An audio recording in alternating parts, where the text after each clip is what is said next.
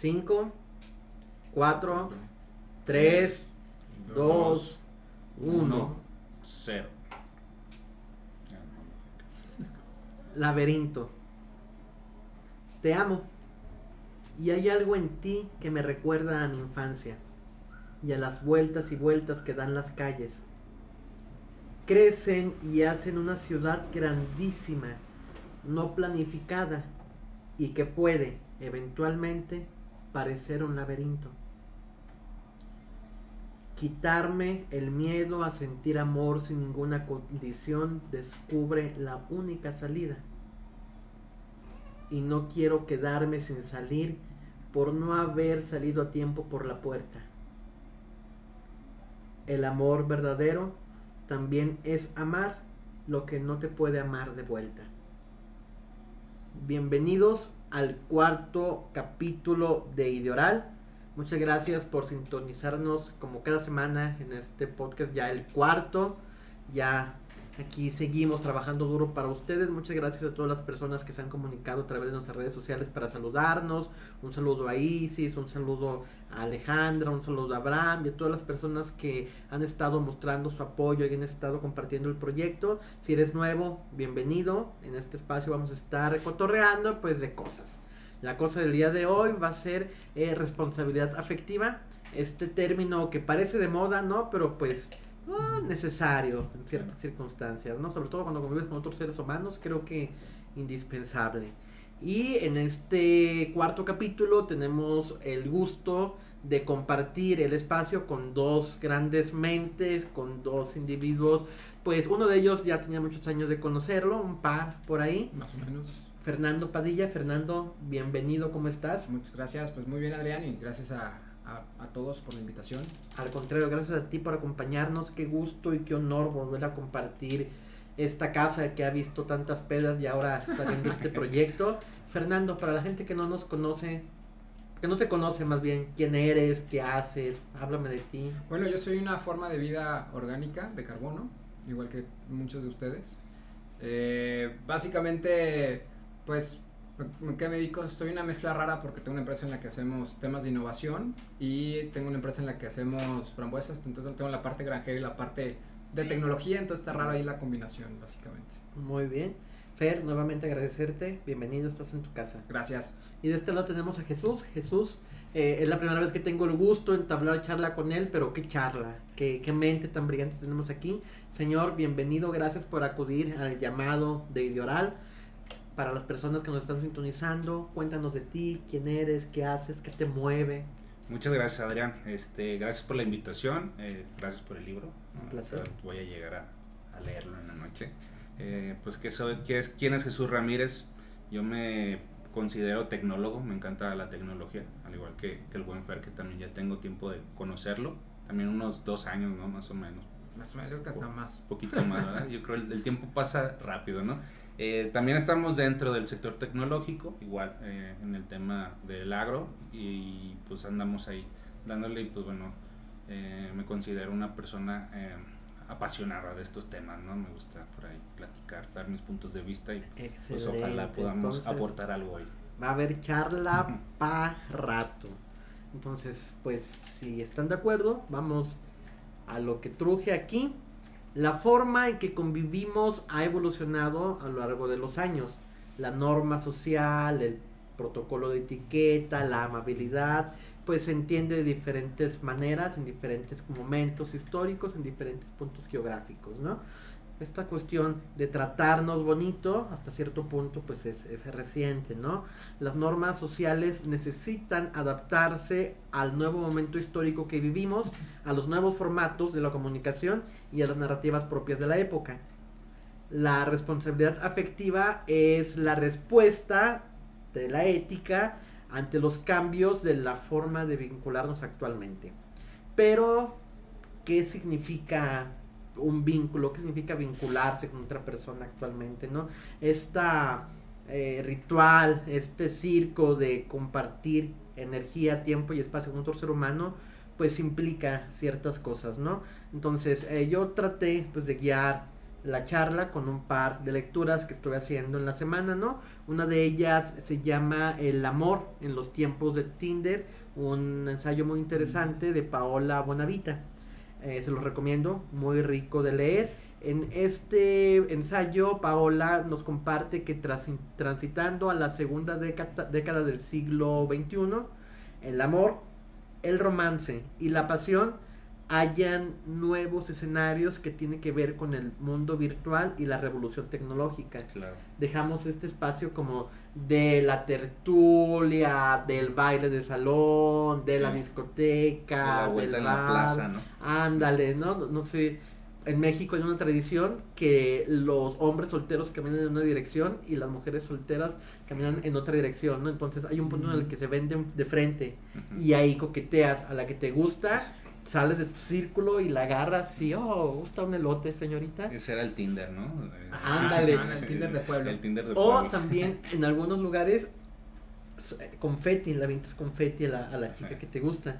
Una vez me pareció en, un pueblo, mi familia, mi familia es de un pueblo al sur de Jalisco, fuimos y yo tenía como 15 años, ¿no? Y yo, uy, compré mi pinche kilo de confeti y pasa la morra bonita de la plaza y la avienta el confeti, pero no me acuerdo si estornudó, se rió y se tragó todo el confeti así.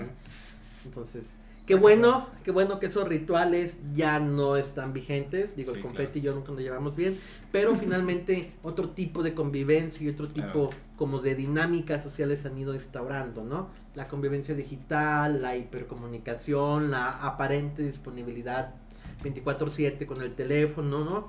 Todo esto pues implica otro tipo de vínculo y otra forma pues de conectar, ¿no? Con el otro, la manera en que, en que nos acercamos a las personas. Y no hablo solamente de amor, un vínculo puede ser afectivo en cuanto a amistad, en cuanto a compañerismo, familiar. Familiar, los vínculos son muy lejanos, perdón, muy diversos. Y eh, precisamente Paola Bonavita nos habla pues de cómo a los escenarios donde nuestra convivencia con los otros pues cambian conforme pasa el tiempo. Sí. Bueno, yo creo que es más bien parte del contexto, ¿no? Era como una vez hablando con unos amigos me decían, mira, te voy a enseñar a ligar como en los pueblos. Dice, si tú traes una trocota, pones la cartera en el, en el cofre y traes música en inglés a alto volumen, es la manera en la que ligas allá. Y, digo, nunca lo intenté, eh, pero tal vez me ha ido mejor que en Tinder. o seguramente me ha ido mejor que en Tinder. Bueno, no, no es cierto, mi troca no está tan placosa, entonces creo que ahí son cuatro puntos menos. Pero a lo que voy es, va muy dependiendo del, contexto en ese sentido, ¿no? Y, de, lo que permitía la norma social, ¿no? Y eso, pues a mí también me tocó escucharlo, o sea, creo que nosotros no lo vivimos, pero también somos de la generación que nos tocó estar en la primaria y mandarte cartitas. Claro. Que a los niños ya no les tocó, los niños pues ya traen su celular y ya están sí, ¿no? texteando y cosas así, ¿no? El chismógrafo, ¿no? Donde ponías quién te gusta, ¿no? Y era parte como esta pregunta la tienes que contestar sí o sí, ¿no? Exactamente, yo creo que fuimos la generación que pasamos del chismógrafo al Messenger y, o al ICQ que tal vez se le los zumbidos, ¿no? Los zumbidos. Yo creo que había una chava que me gustaba, una ni siquiera chava, niña, porque pues éramos niños y se fue a vivir a Londres, entonces cuando se conectaba era como, no manches, está conectado. Y una vez me que estaba en la computadora y mi mamá sabía que me gustaba la niña. Y se conectó y fue como de, ay, le hablé, hijo. Y yo así como, no, mamá, ¿por qué lo hiciste? Entonces, es parte de, ese contexto, ¿no? Y, y, digo, en la ICQ todavía te dabas a respetar porque había los zumbidos. Era, era parte de lo divertido. Entonces ya, ya, era como, me voy a mandar a respetar y le voy a mandar un zumbido. Eso ya era como otro nivel, ¿no? Hasta era invasivo. Invasivo, invasivo, era el acoso, lo que Ajá, decir, era, era, era la nalgada virtual de, esa época, ¿no? Pero Freeza existía porque reflejaba el pensamiento de la época. Claro. Pues más que el pensamiento, creo que era el, el aprendizaje que vamos teniendo de las herramientas, ¿no? Claro pero eh, tienen mucha razón. Ahorita una herramienta tecnológica creo que no te permite llegar a tanto porque la convivencia social cambió, ¿no? Entonces ya un messenger de Facebook donde hostigues, ¿no? Porque no, no te hace caso a alguien que es, ya, ya, ya, no, ya no se puede vislumbrar, ¿no? O sea, ya está, te permite bloquear, te permite hacer más cosas para evitar ese tipo de situaciones sin embargo, pues bueno, la evolución, ¿no? Como lo comentas, eh, cambiamos nuestra manera de, tecnológicamente se adapta a las nuevas. Justamente lo que se pregunta Paola, volviendo a su lectura, eh, ella pregunta si estas aplicaciones están marcando la aparente desaparición del amor y los vínculos amorosos o si solo los están reconfigurando. Porque finalmente el impulso de ligar, el impulso de crear esta conexión, ¿no? El, el, el, el, buscar compartir pues, tu tiempo, tu atención con alguien, pues lo que hace es migrar a estos lenguajes digitales, ¿no? Y la convivencia se convierte en otra cosa. Mm, yo creo que, bueno, un poco de contexto más sobre mí, eh, bueno, estos que me conocen también he tomado clases de magia. Y algo bien interesante en la magia es que los trucos de magia no cambian. O sea, siempre habían sido, aparezco algo, desaparezco algo, hago una transmutación de un objeto de que ya no sea el micrófono y salgo más. Pero lo que pasa es, lo que cambia es el efecto. O sea, el método con el que haces que esa magia se dé. ¿Me explico? Entonces yo creo que aquí es lo mismo. La necesidad humana del amor siempre ha estado, pero lo que cambia es el método que utilizas para alcanzar ella o para saciar esa necesidad, ¿no? Entonces, creo que aquí es parte del cambio que estamos viendo en esta sesión.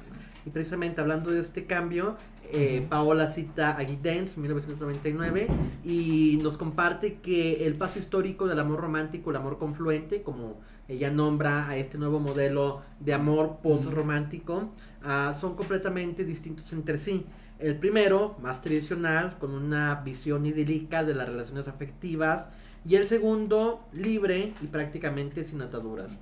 También esta eh, flujo de información tan constante y tan saturado nos hace que nuestros vínculos también pierdan un poquito como de cuerpo, ¿no? Como de, consistencia. Siguiendo la cita, eh, esto es considerando en un contexto donde todo se vuelve fugaz, inmediato y superficial. Un contexto meramente capitalista, globalizado y postmoderno.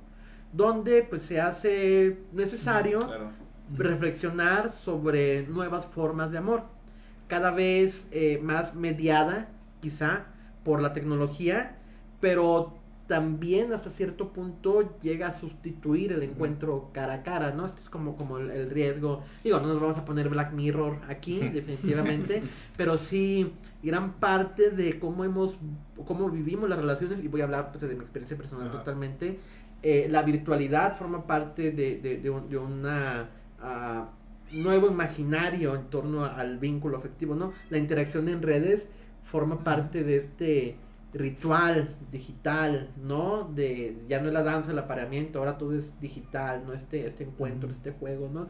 Pero a la vez vuelve todo más inmediato, más volátil, ¿no?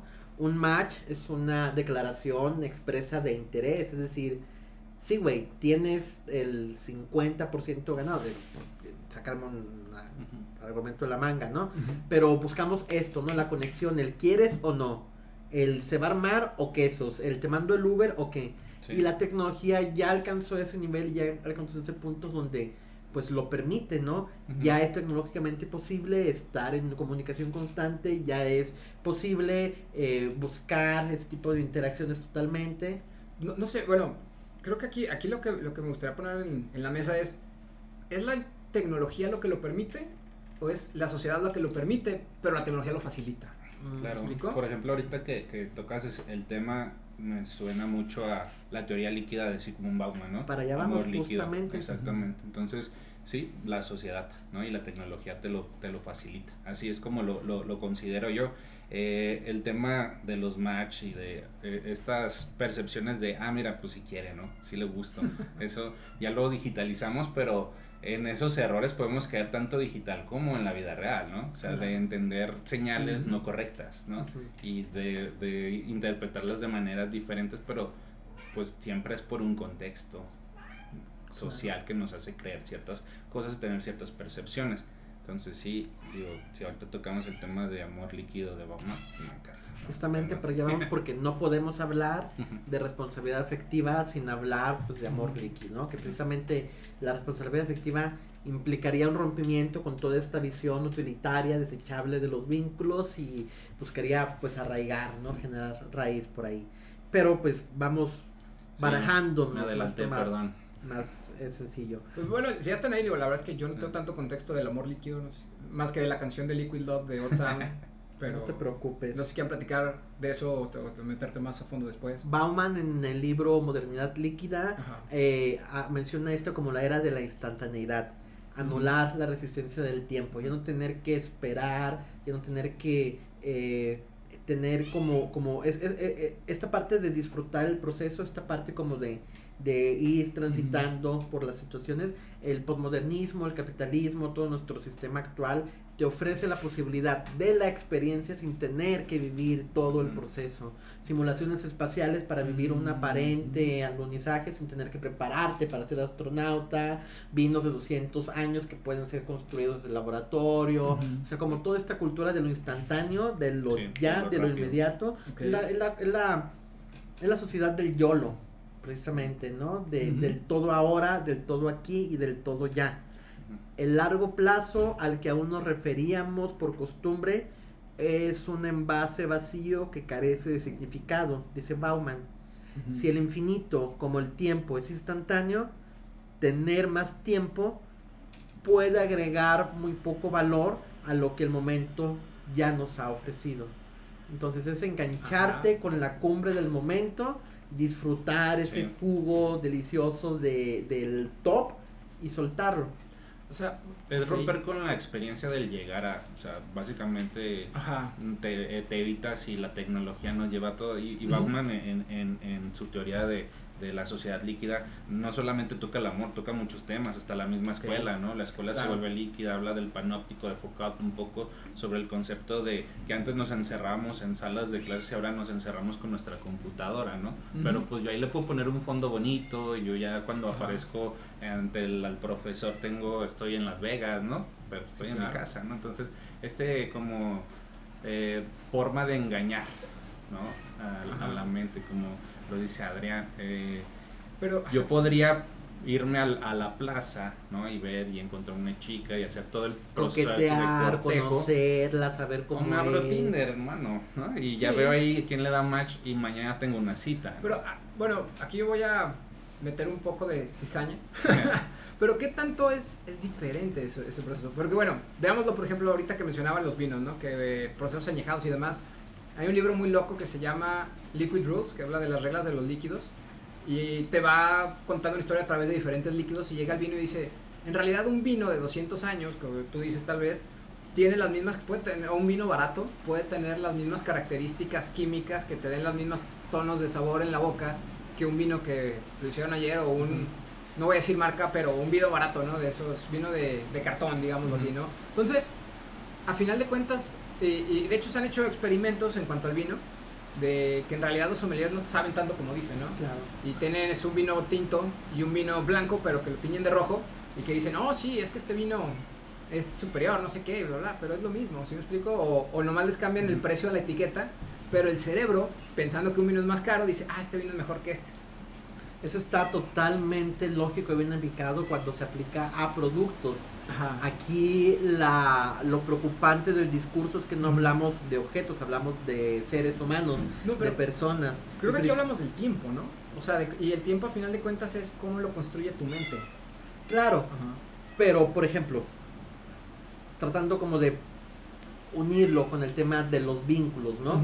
Lo que eh, eh, estamos criticando y la razón por la cual eh, recurrimos a, a Bauman es precisamente como para criticar cómo buscamos expropiar o exprimir de las personas con las que compartimos solamente esos momentos luminosos, esas, esas chispas, así como, como forzar la relación, forzar el vínculo hasta que dé eso y después se desecha porque ya no puede dar más. Una vez que ya encontraste ese chispazo, una vez que ya encontraste ese momento eh, eh, que, que bien, ya, ya, ya lograste el match, ya lograste así.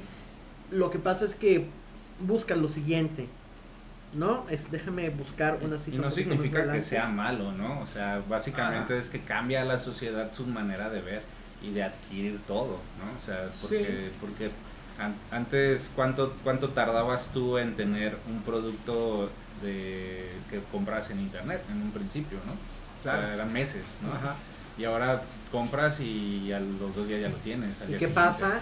Al, la mañana siguiente vuelves a comprar. Y entonces genera esa instantaneidad de querer más, porque dices, tienes ese, ese choque de químico, de felicidad, porque tienes y ah, pues mañana me llega este otro, y mañana me compro este cómic, mañana me compro este vinil, ¿no? O sea, empiezas a hacer como el consumismo, lo empiezas a hacer parte de tu día a día y, y lo llevas a relaciones ya no solamente de, de, consumo, sino a relaciones personales hacia otras personas. Utilitarias. Utilitarias, exactamente. La persona es un medio para un fin. A lo mejor me cuesta trabajo explicarlo a mí, pero Jan Budrayad, en su libro La sociedad de consumo, sus mitos y sus estructuras, ah, lo aborda un poquito. Él dice que la empresa funciona de tal forma que las necesidades, las necesidades no sean el fruto de la producción, sino que el sistema de necesidades es el producto del sistema de producción. Ya no se busca cubrir una necesidad, sino generar más, abrir más, como siempre buscar esta idea de, del consumo, de, de, abarcar más de lo que sigue, siempre la novedad, siempre nos están vendiendo una realidad caduca que en el momento que se, que se concreta, que se, que se coagula, pues ya no es válida porque ya hay algo. Compras el año, el auto 2021 y está el 2020, o sea, todo en cuanto lo tocas, nuestro impulso por modernista es eso, ¿no? Todo lo que alcanzamos lo corroemos y esto alcanza a empapar un poco los vínculos y esa es lo preocupante, porque en el momento que tú ya no estás valorando a un individuo como un proceso, como un compañero, como un, eh, eh, una subida y bajada, ¿no? En el cual se comparten experiencias y quieres encontrar las mieles, por ejemplo, de la intimidad sexual, de la relación brillante todo el tiempo. En el momento en el que las cosas se ponen difíciles, lo desechamos pero esto es porque nuestro pensamiento capitalista, nuestro pensamiento de consumo, tiñe todas nuestras relaciones. Lo personal es político. Esta frase que se ha vuelto mantra en los movimientos sociales recientemente. Lo individual, la forma en que yo percibo individualmente mi relación con las cosas del mundo, construye cómo me desplazo por mi realidad. Y una persona inmensa en esta búsqueda de satisfacer y de arrastrar y de jalar para sí mismo todo lo que necesita para llenar este hueco interno, pues no se da este tiempo como de revisar el proceso, como de introspectar las necesidades, como de compartir, ¿sabes? Pero todos estamos buscando eso. ¿Qué cosa? Sí, a final de cuentas satisfacer nuestras necesidades. Sí, pero bueno, yo, yo, yo nomás quiero apuntar lo siguiente, pensando eh, en que el tema es la responsabilidad afectiva, cuando tienes esta idea de satisfacer todo inmediatamente, llegas a cumplir cosas que van en contra de esta responsabilidad afectiva hacia las personas. El gosteo, por ejemplo, ¿no?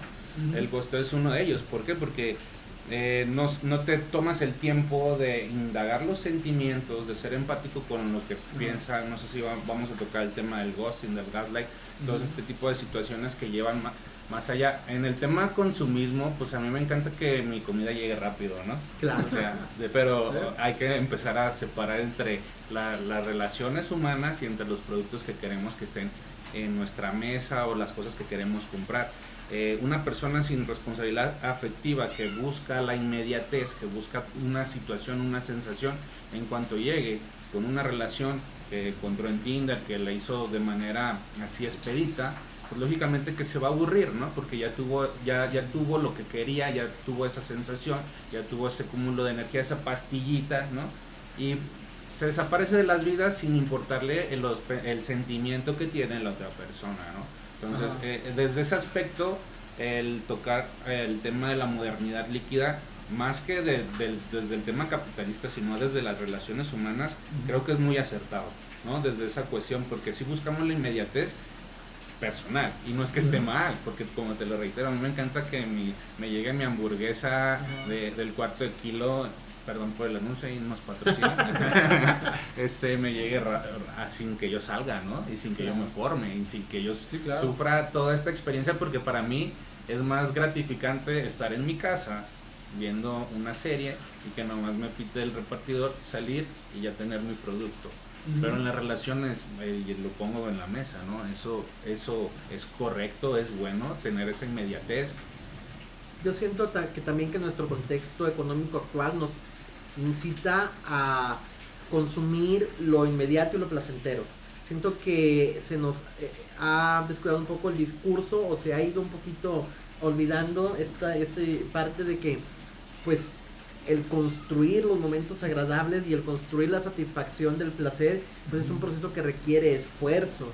Y nosotros desde nuestra visión, pues de consumo, pues de capital, estamos acostumbrados a saltarnos este esfuerzo y acceder directamente pues a, la, a lo rico, ¿no? Al, al, al, Al fin. fin, ¿no? Pero todo es, es, es- es aparente, ¿no? Porque el costo finalmente se traslada al costo económico, al costo moral, al costo de explotación, todas estas cuestiones, el costo sigue ahí latente, el costo, sí, sí, alguien sigue pagando todo el esfuerzo que no hiciste tú para llegar a tu producto deseado, el problema es quién, y como estoy tratando como de terminar la curvita del tema de responsabilidad afectiva, pasa lo mismo en la responsabilidad afectiva. Uno desea pues la plenitud, el orgasmo, la caricia y la carcajada, ¿no? Bien rico para uno. Pero se nos olvida que esto eh, no brota de la nada, ¿no? Los frutos del árbol brotan después de una temporada de riego, de cuidado, de acompañamiento, o sea, es un proceso, es, es imposible desde una lógica natural acceder al fruto sin todo el invierno. Sin embargo, Claro. pues es lo que nosotros tratamos de forzar, ¿no? Y cuando llega ese punto difícil de cuidado, de quiebra, de tener que abrigar tu arbolito para que vuelva a dar, es más fácil por nuestra visión de consumo, porque hay billones de personas en el mundo, buscarte a la siguiente persona que cuidar a esta que se puso malita. No, yo creo que de- por eso nosotros siempre lo que hacemos es vamos a matar una vaca cada que queremos comer carne, muchachos. Obviamente no, ¿se me explicó? O sea, entiendo ese punto, pero a final de cuentas creo que es algo que nosotros todos queremos saciar nuestras necesidades en ese sentido. Claro. O sea, y creo que que tú quieras saciar tu necesidad no quiere decir que esté mal mientras tengas esa responsabilidad, ¿no? Exacto. y ayudes a la otra persona. ¿Por qué? También, yo, yo luego platicaré de ese proceso, pero también aquí hay que aprender a que pues tú tienes necesidades y tienes que aceptarlas y poderlas comunicar Claro. para que la otra persona pueda comunicarte sus necesidades y ya en conjunto ayudarse a saciarlas, ¿no? En ese Claro. sentido. Porque así como decías, pues es que sí, podemos criticar que todas las cosas toman tiempo y que alguien lo está haciendo. Y sí, o sea, aquí es diferente ese proceso capitalista en el sentido de, pues sí, o sea, si, si cada quien tuviéramos que ir y matar la vaca y co- para, mm, pues, no sé, desmenuzarla y todo el show para comer una hamburguesa, pues mm, creo que no comeríamos hamburguesas, la neta que flojera, ¿no? Pero aquí es, es como, ok, yo tengo una necesidad, tú tienes una necesidad, vamos comunicándola y sobre ese proceso vamos entendiendo cómo podemos ayudarnos, ¿no? Porque eso que dices tú, de que, de sí, entiendo que había procesos, tomaban tiempo y demás, y si lo ves en el contexto, por ejemplo, de tus abuelos y demás, pues no quiere decir que nos aburrían ellos tampoco, pero sería que no se aburrían o sería que tal vez la sociedad no permitía como tener estas, pa- estas charlas un poco más honestas acerca de estos temas, ¿no? Claro. No, y antes era diferente. pues, en realidad, eh, los abuelos se roban a nuestras abuelas, ¿no? Ni siquiera ahí, ahí no, no, no hablemos de responsabilidad afectiva, ni, eh, ni siquiera había responsabilidad moral, ¿no? O sea, Claro, realmente sí, claro. estamos hablando de otros contextos y, y concuerdo, o sea, realmente no, a veces uno busca cierto fin, ¿no? y ya sea para una relación formal, ya sea para una relación de un día, ya sea solo para tener una relación poliamorosa, no sé, para muchas cuestiones, pero, siem- eh, pero la responsabilidad afectiva creo que es donde debe de entrar. En ese concepto es donde, ok, yo quiero para esto, ¿no? Sin, sin que yo busque un fin y mienta para conseguir ese fin, ¿no? Porque digamos, veamos lo capitalista, ¿no? Ahí me, me vuelvo el, el capitalista que devora, ¿no? Y digo, la voy a tener porque la va a tener, y va a ser mía porque va a ser mía, ¿no? Entonces, desde ese precepto, creo que, que la responsabilidad, no es malo la inmediatez en el amor o la realidad, ¿no? No es mala, no es malo decirle a alguien, oye, ¿sabes qué? Solamente quiero tener mm, sexo, ¿no? O, oye, ¿sabes qué? Me gustaría tener una relación romántica contigo, pero quiero tener relaciones románticas con otras personas, ¿no? no es malo desde ese aspecto siempre y cuando te des ese tiempo, ¿no? De explicar, de entender y de saber que, que esa persona con la que vas a compartir eso también ti- tiene una necesidad similar a la tuya o puede aceptar la realidad que tú le estás ofreciendo. ¿no? Y perdón si no fue claro en mi punto, obviamente las necesidades existen y el ignorarlas y el eh, tratar de censurarlas pues acarrea otras cosas, Problema. ¿no? Según la medicina china, toda enfermedad viene o de un exceso o de una carencia. Yo no estoy en contra de que las personas sacien sus eh, necesidades por mundanas que sean. El shibari, el BDSM, el sexo, la comida en algunas circunstancias, ¿no?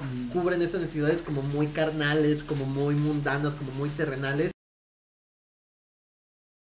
Eh, pongo como a debate, porque aquí pues no somos escuela de moral para decir lo que está bien y que está mal, Claro. lo que pongo así como sobre la mesa para que platiquemos nosotros y la gente en casa es precisamente hasta qué punto es válido anteponer mi propia satisfacción individual ante el bienestar colectivo de las personas, no solamente que me rodean, sino que comparten el contexto conmigo. El tema de las hamburguesas y la vaca, hasta qué punto la industria de las hamburguesas es una industria basada en una necesidad real y hasta qué punto es una necesidad pues metida ahí con lubricante por el orto para que las personas consumamos la, la hamburguesa. La industria de la carne no es una industria necesaria, se desechan dos terceras partes de la carne aproximadamente, ¿no? Entonces, ¿hasta qué punto es ético yo comer mi hamburguesita bien rico y hasta qué punto pues es apoyar a una transnacional que está explotando gente y está dando una calidad de vida terrible a vaquitas encerradas, bla, bla, bla, bla. O sea, no estoy absolutamente en contra de la satisfacción.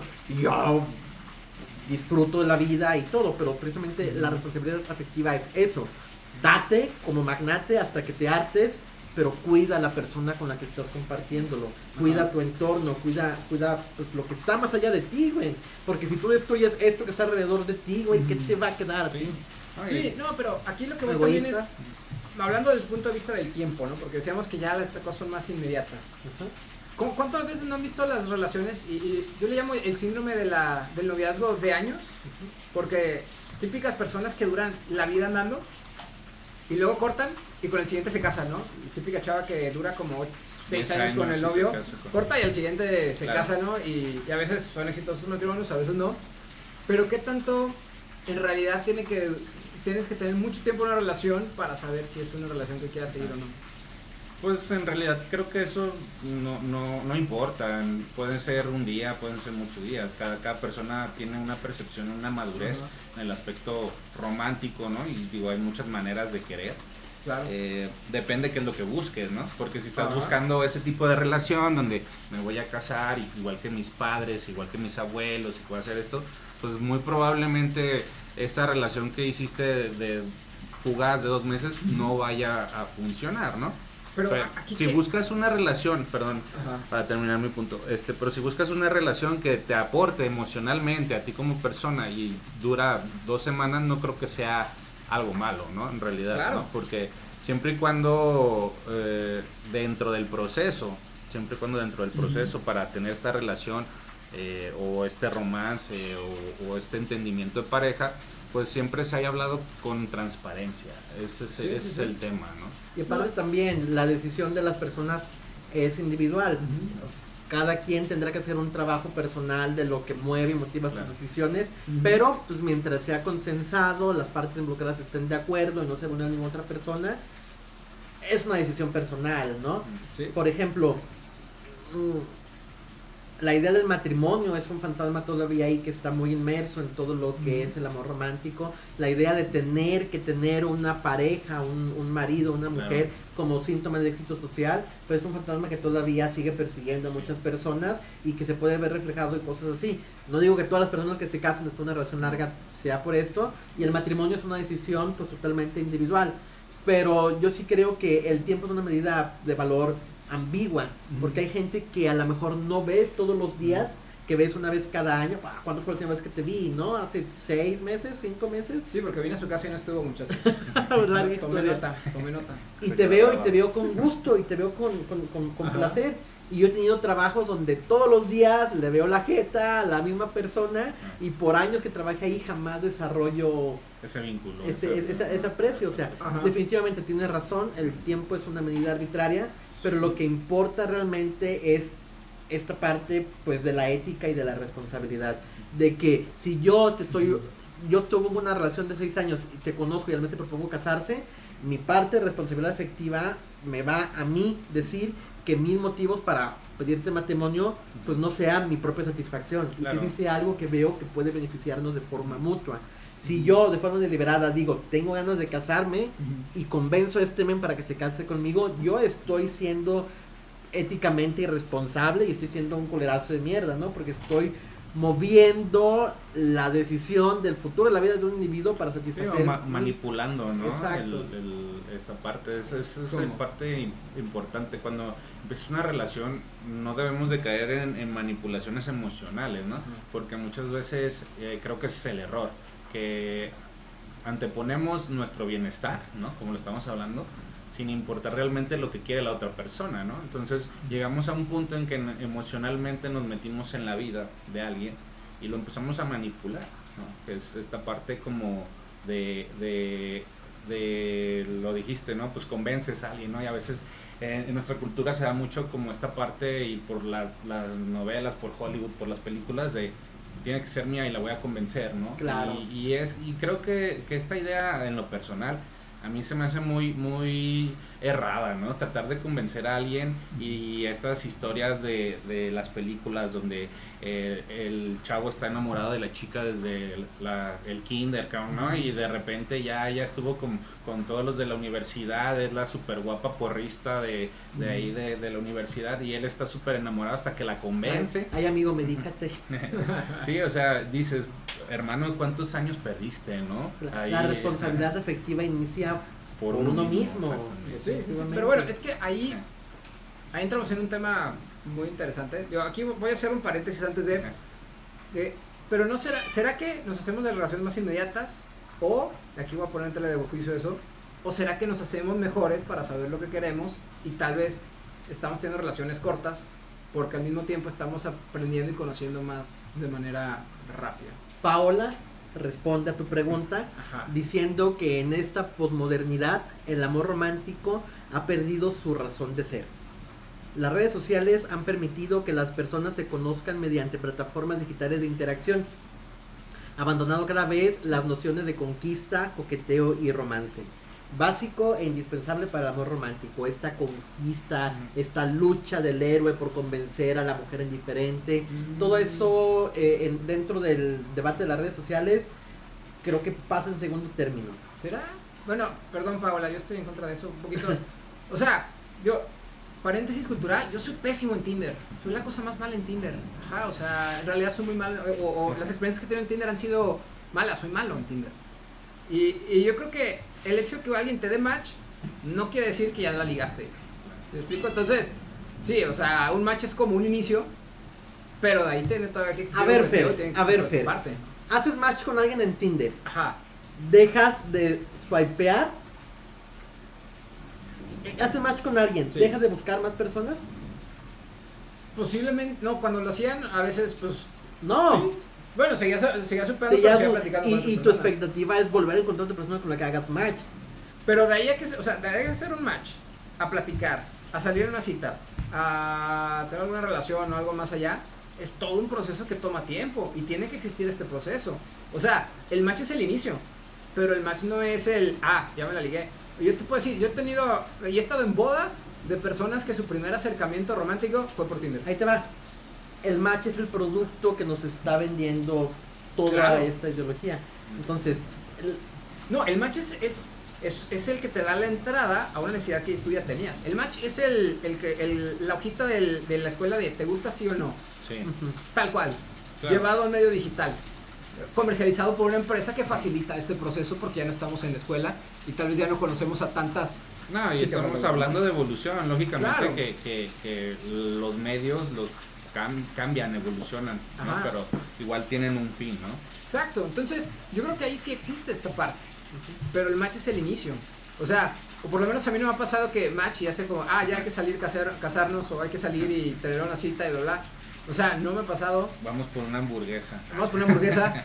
Exacto, o sea, o no, no sí me pasó un par de veces, ponle, pero en realidad para, en, en mi experiencia ese proceso no es, no es así, ¿no? qué bueno que tu experiencia es distinta, pero si por ejemplo comentamos con nuestros podcasteareantes, no sé cómo se dice nuestro Ajá. público, eh, cuántas historias ha habido de aparente interés mutuo y de repente un cortón o un interés que va creciendo, hay intimidad sexual y de repente la persona desaparece. Y yo creo que es de ambos bandos. Neta los hombres sí tenemos la estadística ganadora, pero este tipo de... de- de- ¿Será? de- ¿será que no? Yo creo que es ambiguo, es como, bueno, no sé, siempre dicen, o, normalmente existe el mito de que los hombres son más infieles que las mujeres, pero si un hombre está siendo infiel, pues tiene que estar siendo, eh, bueno, un hombre heterosexual siendo infiel, tendría que estar siendo infiel con una mujer, ¿no? técnicamente tendría que existir el mismo número de mujeres, o hay una mujer soltera que está siendo, que está saliendo con muchos tipos a la vez para que esa estadística se compensara, ¿sí me explico? pero, pero, yo creo que no es tan así, ¿eh? Fíjate cómo es el tema de la infidelidad, que eh, la mayoría de los varones eh, de mediana edad que contraen VIH es a través de sus parejas, de sus amantes. Pero en el caso de las mujeres amas de casa, el principal foco de contagio de la mujer ama de casa es su marido. O sea, definitivamente la infidelidad es un tema de otro capítulo porque es un fenómeno súper interesante. Pero aquí volviendo a esta idea pues de la responsabilidad afectiva, de la ética y del no consumo de, cuerpos, no está mal, absolutamente no está mal tener tu Tinder y hacerle así hasta que se te acaben los ah, claro, del día. ¿Qué es lo que necesitas? Lo, lo, lo, lo, que ponemos sobre la mesa para debatir es qué tipo de comunicación, qué tipo de vínculo y qué proceso de intercambio estás teniendo con estas posibles parejas o con estas parejas en el encuentro. ¿Cuál es tu búsqueda hacia ellas? ¿Qué, qué, estás buscando con ellas? ¿Qué, ¿Qué, qué, les ofreces? ¿Qué les das? ¿Y desde dónde estás construyendo estos vínculos? Porque lo que no se vale, y volvemos otra vez a meterlo ahí en, en medio, es satisfacer mis necesidades a costa de la otra persona. Sí, o sea, estoy de acuerdo, pero ahí hasta dónde entras tú también con esa responsabilidad. ¿Me explico? Okay. Creo que la responsabilidad hay que entrar siempre hasta el final, pues, uno, desde nuestra percepción. Porque tu responsabilidad no se basa en que no le hagas daño a alguien más, sino que también las acciones de esa otra persona no te dañen a ti, ¿no? Entonces, que tú sepas decir cuándo, cuándo decir adiós. claro. Pero a lo que va Ahí hay que entrarle siempre. por, por, ejemplo, vamos a tratar de definir qué pedo con esto de la responsabilidad afectiva, ¿no? Para ya caer en ya. Luciana Parker, feminista argentina, explica que la responsabilidad afectiva es un concepto que surge porque en algún momento se pasó la idea de que el amor libre implica que el otro no importa, ¿no? Pasamos de un amor contenido, de un ideal romántico asfixiante, a un amor libre, explosivo, ¿no? Que todo lo que toca está por ahí ensuciándolo y todo este pedo, ¿no? Eh, para Luciana, aunque las relaciones sean, aunque las relaciones sean momentáneas, casuales o efímeras, se debe de respetar a la otra persona y ser responsable desde la afectividad y como seres deseantes que somos todos. Entonces, no está mal sentir deseo, no está mal buscar satisfacer tus deseos, no está mal compartir con otras personas que también sienten deseo una forma sana de, de satisfacerlos. Lo que está mal, lo vuelvo a decir, es yo voy a construir un plan imaginario de 17 pasos para convencerte de que estés conmigo y yo satisfacerme. ¿Y qué no es eso el coqueteo? Eh, eh, o sea, porque estás diciendo que ya se acabó el coqueteo y toda esta parte. Bienvenido al siglo XXI, Fernando. No, pero por eso, o sea, lo que voy es que antes eso era parte del coqueteo en ese sentido, ¿no? Entonces, hasta dónde queda ahí el... O sea, y, creo que tienen que existir los dos polos. O sea, tiene que existir el voy a ser claro y voy a ser responsable, pero también está la parte de misterio, coqueteo, seducción, que también tiene que existir. Pero eso no está peleado con la responsabilidad afectiva, ¿Sí? El, amor libre no está peleado con la ternura. ahí lo que necesitas es encontrar el balance en ambas partes. Toda enfermedad viene de un exceso o de una carencia. Está mal ser este ser matemático en el que te dice, mira, vamos a salir tres semanas, a, las tres semanas un día nos vamos a besar, a los cuatro semanas vamos a tener sexo, vamos a, o sea, porque el ideal del erotismo también implica la sorpresa y el, dejar que la otra persona lleve la iniciativa y decida, ¿no? Eso también se interpreta como, como coqueteo.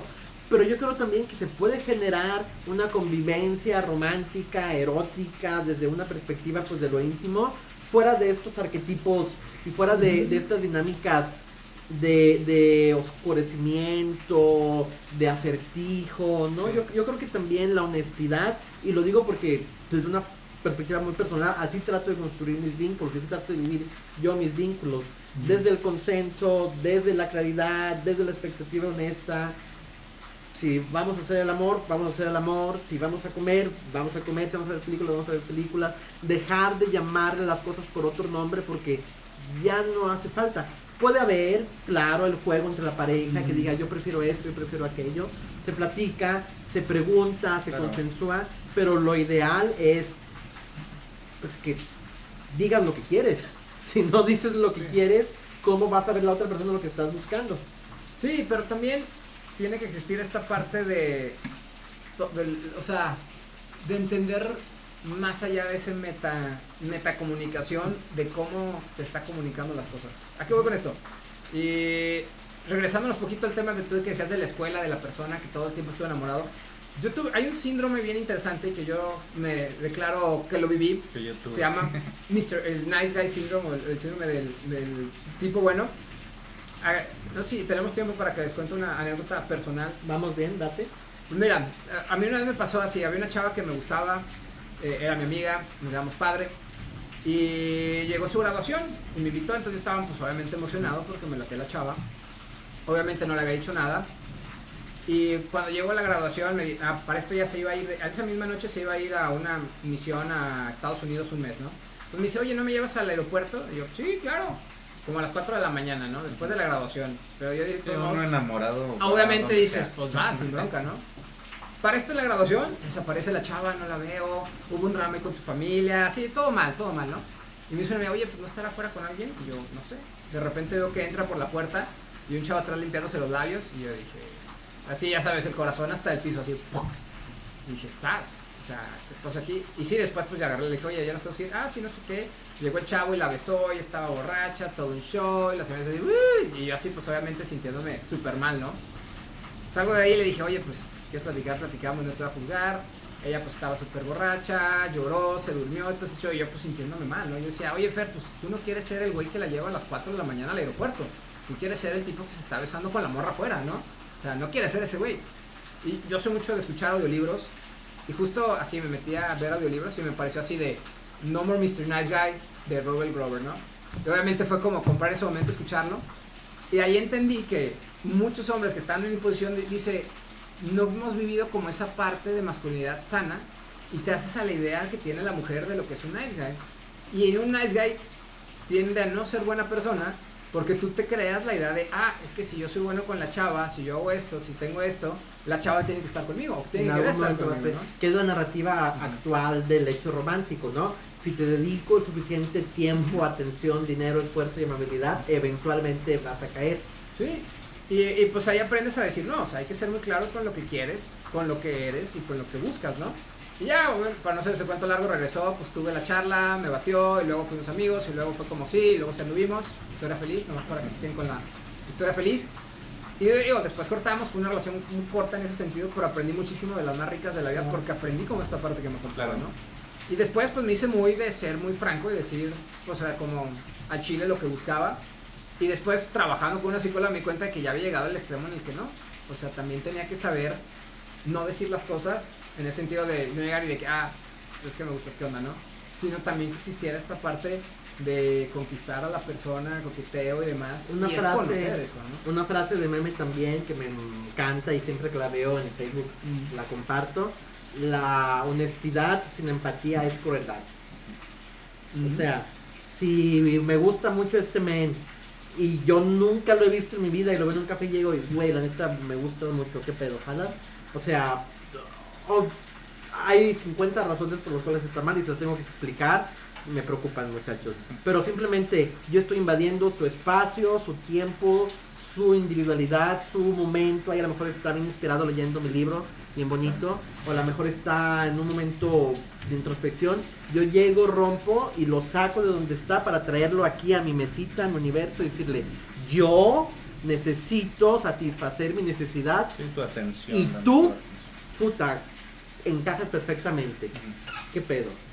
Por eso no serviría. Pero por ejemplo, busco la miradita, busco. Coquetear no está mal. Coquetear, todo el mundo coquetea. Claro. Lo que está mal es que cuando. o- o, bueno, lo que. La idea que tenemos de coqueteo. ¿no? Exacto, que es insistir, que recibirnos lo interpretemos como señales de avance. Le mando un café me dice que no lo quiere y yo digo, güey, le voy a mandar mi número ahora porque seguro ya cayó. O sea, ese tipo de, de, conductas. Tú, tú, tú, preguntabas que, que por qué tenemos que, que cambiar nuestra forma de, de, relacionarnos. Yo te preguntaría, ¿por qué no? Es la forma en la, que, en la que coqueteamos actualmente, es este imaginario actual en el que estamos inmersos, la mejor forma de construir vínculos sanos hacia los demás, o hay otras posibilidades, o hay otras alternativas.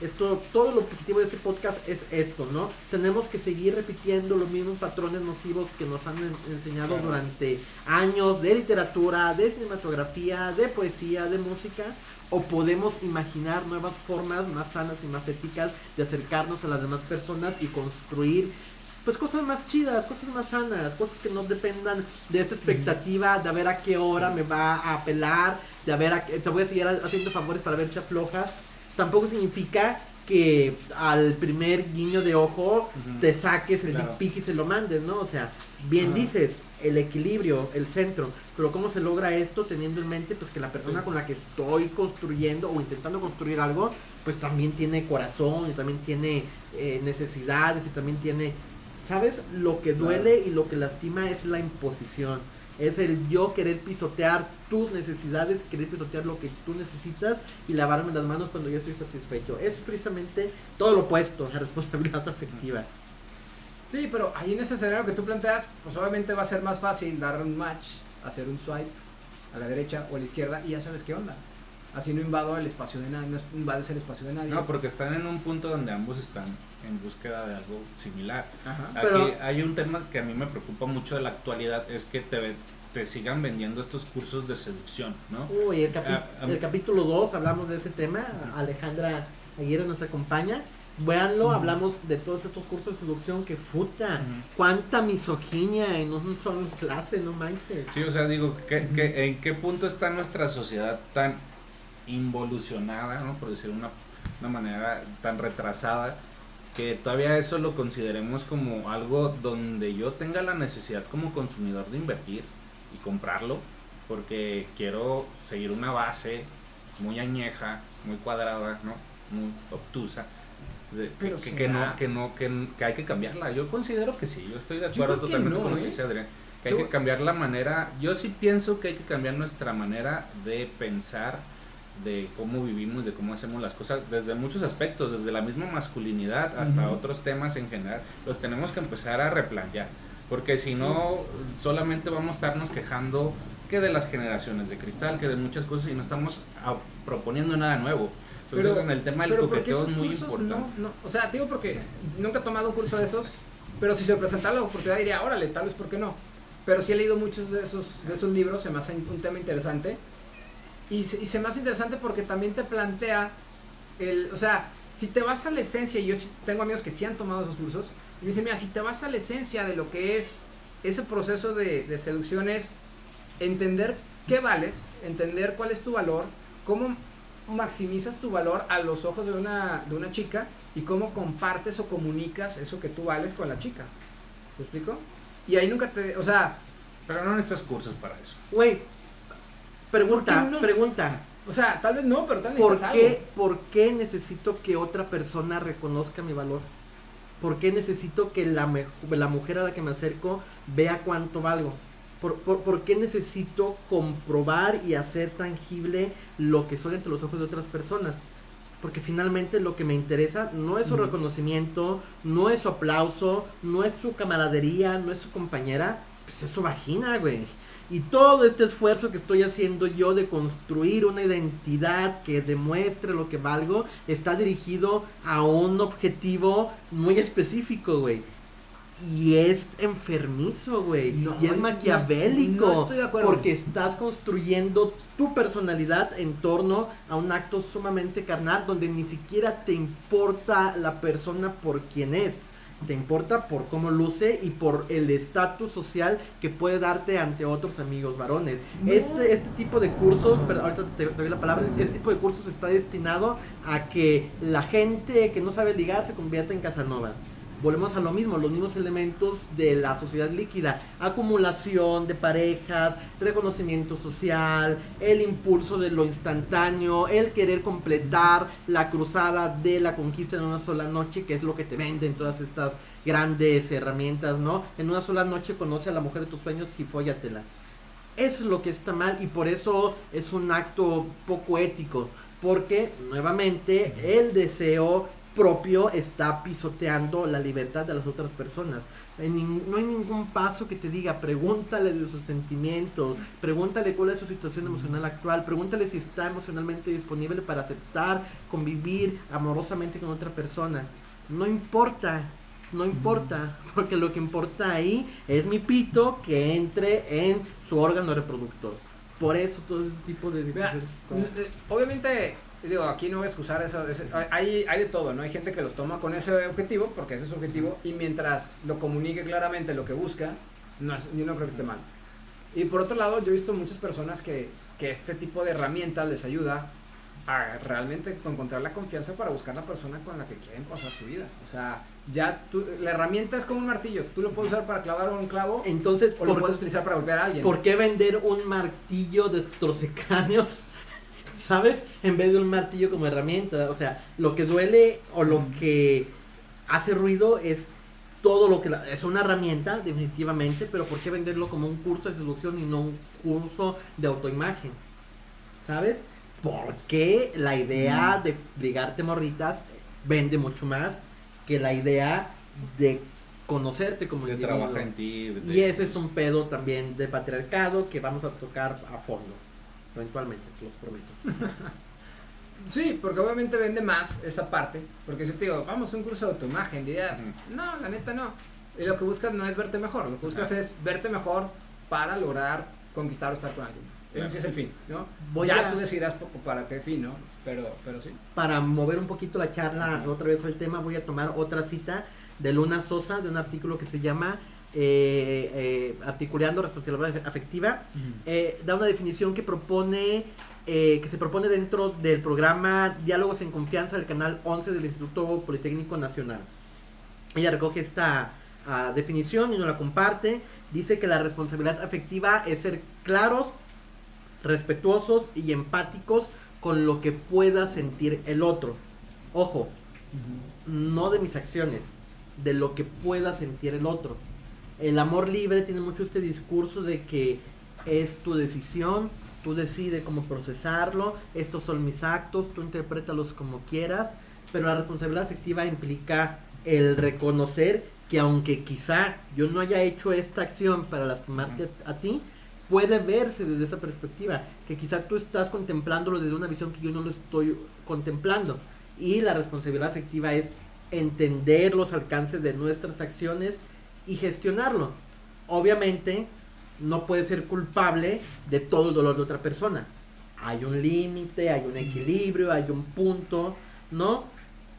Pero sí es importante entender esta parte de que, la, aunque la responsabilidad afectiva no es exclusiva de las relaciones de pareja, sí es importante reconocer que lo que yo hago puede afectar a otras personas. Se me viene a la mente este pasaje, un poco cruel, ya me voy a poner un poco creepy, perdónenme, el monje que va caminando por la noche con una lámpara tratando de evitar todas las hormigas, ¿no? Y detrás de él viene un monje que lo rebasa y le pregunta, maestro, ¿cómo logra avanzar tan rápido?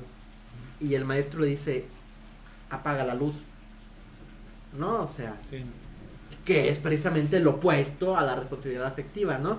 Hay que, hay que, hay que entender, hay que saber separar ese punto en donde son mis acciones y soy yo lo que te está afectando o está afectando al mundo. Y saber cuando las acciones no tienen un tinte moral y se ofenden. O, o generan revuelo o genera polémica. ¿No? La polémica, el cambio de opinión, el estar en contra es algo natural en las relaciones afectivas y en todas las relaciones. Amigos, padres, familiares. estar en desacuerdo siempre es un punto, ¿no? Pero la responsabilidad afectiva implica pues entender o tratar de compartir esta visión de que lo que yo pienso, lo que yo siento es mío. No, y entender, entender creo, perdón, eh, ahí en la parte, digo, ahorita vamos a, tocado solamente el tema más como romántico, ¿no? De, de pareja, pero en los temas familiares creo que es, eso es muy importante. Claro. Las mamás que sobreprotegen a los niños pensando que le están haciendo un bien, ¿no? En muchas cuestiones, este, creo que los papás también tienen que, no, no solamente nosotros para estar con alguien necesitamos responsabilidad afectiva, ¿no? Para tener familia, para convivir con los hermanos, ¿no? Convivir Pero con todos. Este ejemplo de la madre es el mismo ejemplo que los ejemplos anteriores. Yo necesito estar tranquila y la única manera en que yo puedo estar tranquila es si yo hago todas estas series de cosas contigo. Sí, Y claro. no te estoy preguntando si estás cómodo con estas decisiones, si estás de acuerdo, no estoy contemplándote como parte del proceso, te estoy imponiendo decisiones. Y esa imposición, tu opinión me vale madre, esto es lo que es, pues es, creo yo, la máxima expresión de la maldad. ¿Cómo, cómo? El negar la individualidad Ajá. a otra persona. Sí, el libre albedrío de las personas de decidir. La moral es muy amplia. Ujú. Estoy seguro que ya te imaginaste siete escenarios para poner en tela de juicio lo que estoy diciendo. Pero yo tratando de sintetizarlo, para mí la maldad es llegar con alguien y borrar su opinión, su juicio y su albedrío. Sí, pensando que mi juicio es el que vale, El ¿no? correcto. El correcto. Y pues Este- ahí es donde... Este espíritu colonizador de que tú estás mal, yo estoy bien y te voy a explicar por qué. Ujú. puta, ¿quién eres? ¿No? O sea, ¿con qué autoridad? Pero bueno, terminando la cita. En un vínculo amoroso no podemos ser egoístas y pensar solo en nuestro placer. Lo vuelvo a repetir. Lo más sano es establecer acuerdos que ambos respeten. Y da tres como pequeños pasitos, ¿no? Acuerdos previos, platicar desde antes lo que queremos que pase y lo que queremos evitar que pase hacerse cargo de las emociones. Lo que yo siento es mío, puede estar influenciado por tus acciones. Si es el caso, lo comparto. Si no es el caso, lo trabajo. Y practicar la empatía.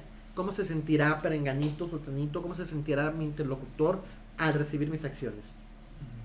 Entonces, por ahí. Sí, ahí en ese punto, por ejemplo, digo, yo, yo siempre practico la empatía, ¿no? O sea, me puedo considerar una persona muy empática, pero también ahí lo pongo en la mesa, ¿no? ¿Qué, qué tanto vas a practicar la empatía, ¿no? ¿Qué tanto te vas a limitar a hacer algunas situaciones sin tratar de dañar a, la otra persona?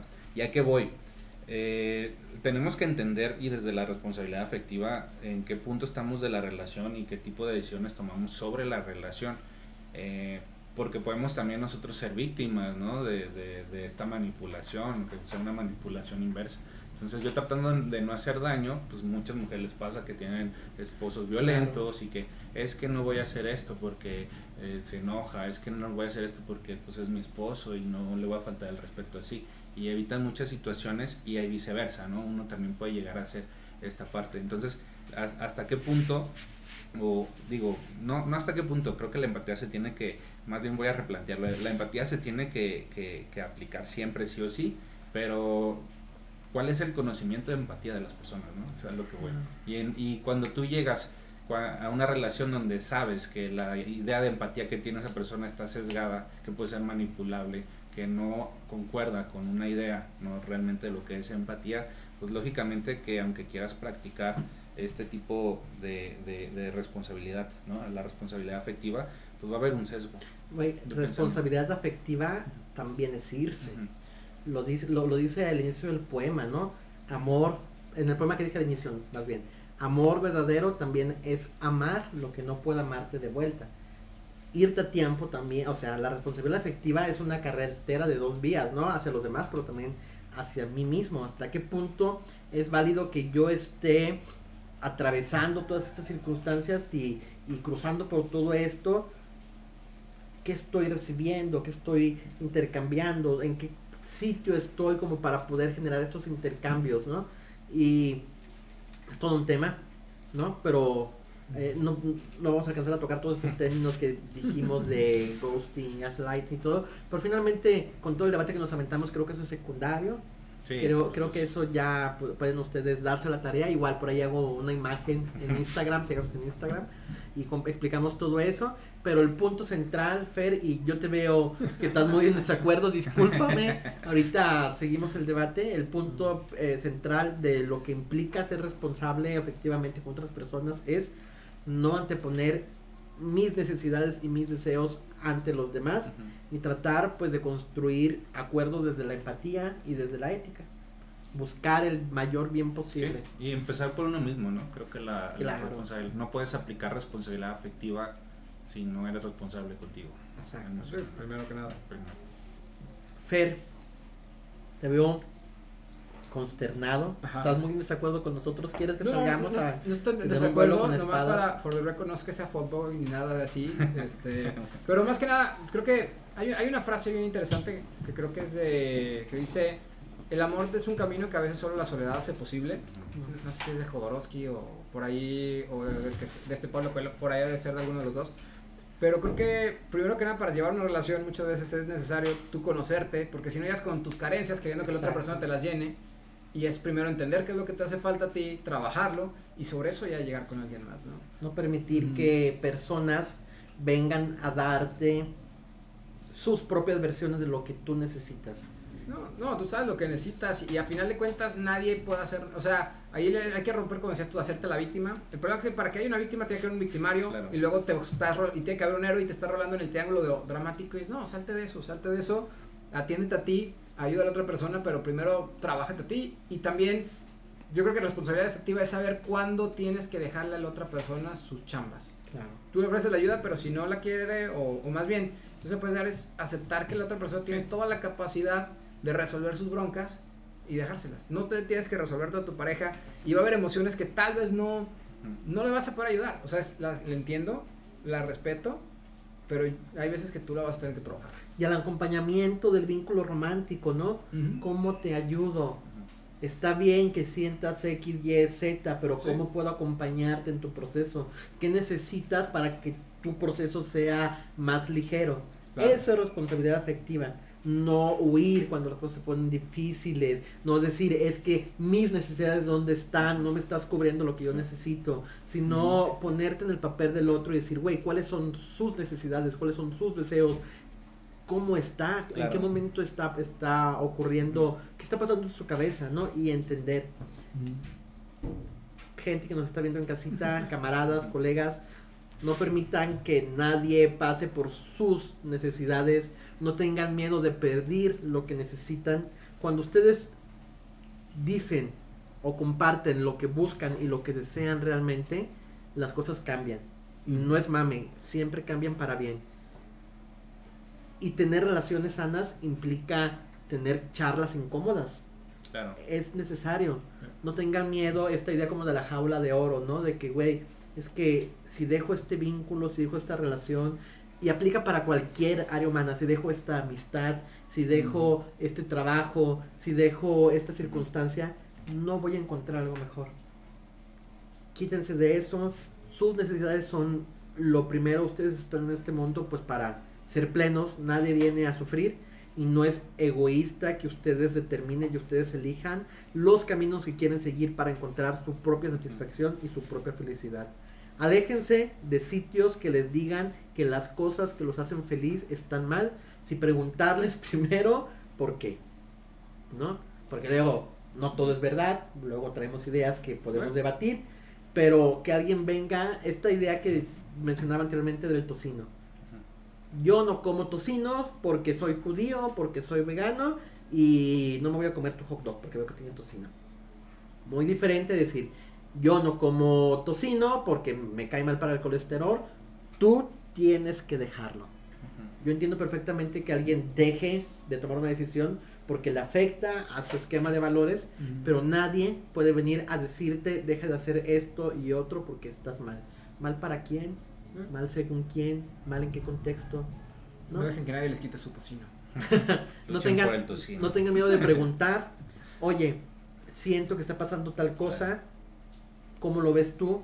No, porque luego averiguar lo que está pensando la otra persona es un dolor Sí, de no, cabeza, son, ¿no? son muchos temas. El, eh, exige, ya lo dijimos aquí hace ratito, ¿no? Acuerdos previos, hacerse cargo de las emociones y practicar la empatía.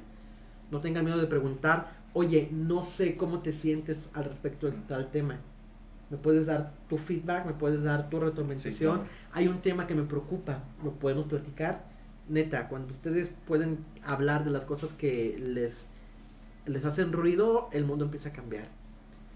mi estimado Jesús, vamos a pasar a conclusiones para este capítulo, algo que nos quieras compartir para empezar a cerrar. Sí, pues bueno, rápidamente, pues gracias eh, nuevamente Adrián. ahorita voy a leer Tierra Natal, lo voy a chutar. Eh, pues de mi parte lo único que puedo decir es que mm, muchas veces que en este tipo de discusiones, ¿no? O de debates, pues quién tiene la razón, ¿no? No podemos, no podemos decir... podcast? Que, el podcast, claro, que nos invitó. Pero bueno, en realidad el, eh, hay muchas maneras. Yo, yo no toda mi vida he tenido la misma responsabilidad afectiva que tengo hoy. O sea, yo realmente he trabajado. Creo que tú, tú Fer, contaste una historia donde trabajaste o empezaste a tener responsabilidad afectiva, ¿no? Entonces vienen, hay muchas situaciones. Yo quizás no tengo el conocimiento eh, de mis sentimientos como, como debería porque pues, tenemos una vida para eso, ¿no? Entonces cada vez vamos a ir eh, cambiando y muchas veces mm, nos, nos preocupamos tanto por mantener una idea de las cosas, las, nos cerramos en esta idea de las cosas, que no, no nos abrimos a nuevas experiencias en el sentir, ¿no? Entonces, a veces creemos que una relación tiene que ser así porque así fueron mis padres, así fueron mis abuelos, y basamos esa creencia a un, a un precepto de, de convertirlo en, en, algo aspiracional para nosotros cuando realmente tenemos que ir experimentando por la vida, ir viendo. Y si ahorita tú tienes responsabilidad afectiva con una persona, y tú le dices, mira, y estos son mis sentimientos, empieza una relación y en el lapso del tiempo cambian esos sentimientos, esa forma de pensar, pues la responsabilidad afectiva te va a pedir que le digas cómo está tu, mente, ¿no? Y esta persona tiene que entender. Entonces realmente decir la responsabilidad afectiva es esto, pues siempre va a ir cambiando, pero basado en lo que se comenta, ¿no? La empatía, ¿no? El conocimiento propio, el amor propio, ¿no? Que se utiliza mucho esta, frase, ¿no? Y el conocimiento y el respeto, ¿no? Entonces, esa sería mi conclusión y pues les agradezco a todos, voy por una hamburguesa. Fer, el antagonista, de esta noche. no, no, no, valoro mucho que la gente tenga el valor de estar en desacuerdo, porque es necesario empezar a estar en desacuerdo con la gente que queremos efectivamente. Gracias por tus aportaciones muy nutritivas, Fer. Me gustaría pedirte un comentario más para cerrar esta noche. Pues yo creo que va desde la base de lo que dijiste, ¿no? Del conócete a ti mismo, conocer a la otra persona. Y hay, hay unos pasos de trabajo en equipo que me gustan mucho, que es, número uno es quién soy. Número dos es quién eres tú. Número tres es qué vamos a hacer juntos. Y creo que esos mismos tres pasos se pueden trasladar a la, a la relación, los otros siete pues ya son más de sinergia y retroalimentación, entonces yo que también se deberían tener. Pero creo que si empiezas con esos tres pasos en una relación es perfecto. Pero primero es conocerte a ti mismo, ¿no? Claro. Que al final de cuentas con las personas con las que vas a vibrar y que te vas a topar, es gente que también viene a ser tu reflejo de lo que tú traes. Y son relaciones que te van a traer y a veces te van a confrontar contra lo que tú estás viviendo y lo que tú traes. Entonces, si te topaste con una persona y estás con una persona con la que algo te choca o hay algo que tienes que, que te estás topando que, o que te está causando problemas, también es algo que tienes que trabajar dentro de ti. Entonces aprovecha, agradece que esa persona está en tu vida, conoce que también qué está pasando allá y muchas veces son espejos por lo que están pasando. Entonces aprovecha esa oportunidad que tienes de crecimiento en, en, en tu pareja y crezcan los dos juntos. Fer, si te quieren seguir, ¿dónde te encontramos? Si me quieren seguir, no, me sigan porque luego me siento que la gente me persigue. Tengo delirio de persecución. No, no se crean. Si me quieren seguir, la verdad es que no tengo tantas redes, casi nunca uso Instagram ni nada, pero creo que mi, Instagram creo que es Fermalo, no, Ferpad89, una cosa así. ¿Fer qué? Ferpad89, en Facebook estuve con Fernando Padilla. Este, creo que tengo un Instagram de audiolibros, Audiobook Geek, creo que es, lo voy a reactivar por si me quieren seguir por ahí. Este, y si no, pues sigan mejor a Adrián y yo él, más interesante que yo. Ajá. Jesús, si queremos seguir tus proyectos, ¿dónde te podemos encontrar? Pues bueno, yo eh, en Facebook no se los paso porque comparto puros memes, ¿verdad? Pero, ¿Quién no? Eh, ¿Para qué más es Facebook? Pero en mi Instagram, pues subo mis monitos, ¿no? Ahí mis dibujitos es Teco Jones Rules, ¿no? Así con K, Teco Jones Rules. Y pues bueno, ahí lo, sería un placer. Quiero terminar la charla con la última definición porque puse tres y esta me parece muy bonita. Glosario feminista de, la colectiva Oleaje, me metí a su página de internet y ahí encontré esta pequeña definición. La responsabilidad afectiva es un término que se originó en las reivindicaciones del movimiento feminista de la tercera ola con el objetivo de reflexionar sobre las formas en las que nos relacionamos. Implica tomar responsabilidad con respecto a las acciones que tienen lugar en una relación amistosa o amorosa por qué, cómo y qué consecuencias traerán, además del impacto que tendrá sobre los individuos involucrados en la relación. Yo soy Adrián Esparza, me encuentran en todas las redes del universo como EALOS GDL.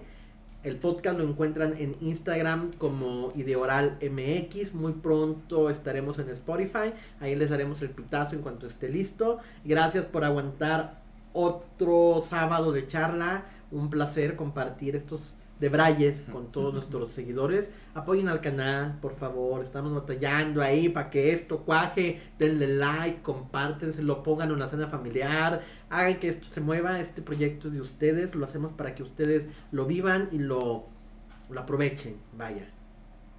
Gracias nuevamente por su atención. El equipo de Cuarto Creciente, como siempre, excelente trabajo. Un saludo especial a Alejandra Aguirre, que está aquí cerquita, en el corazón. Besitos para todos.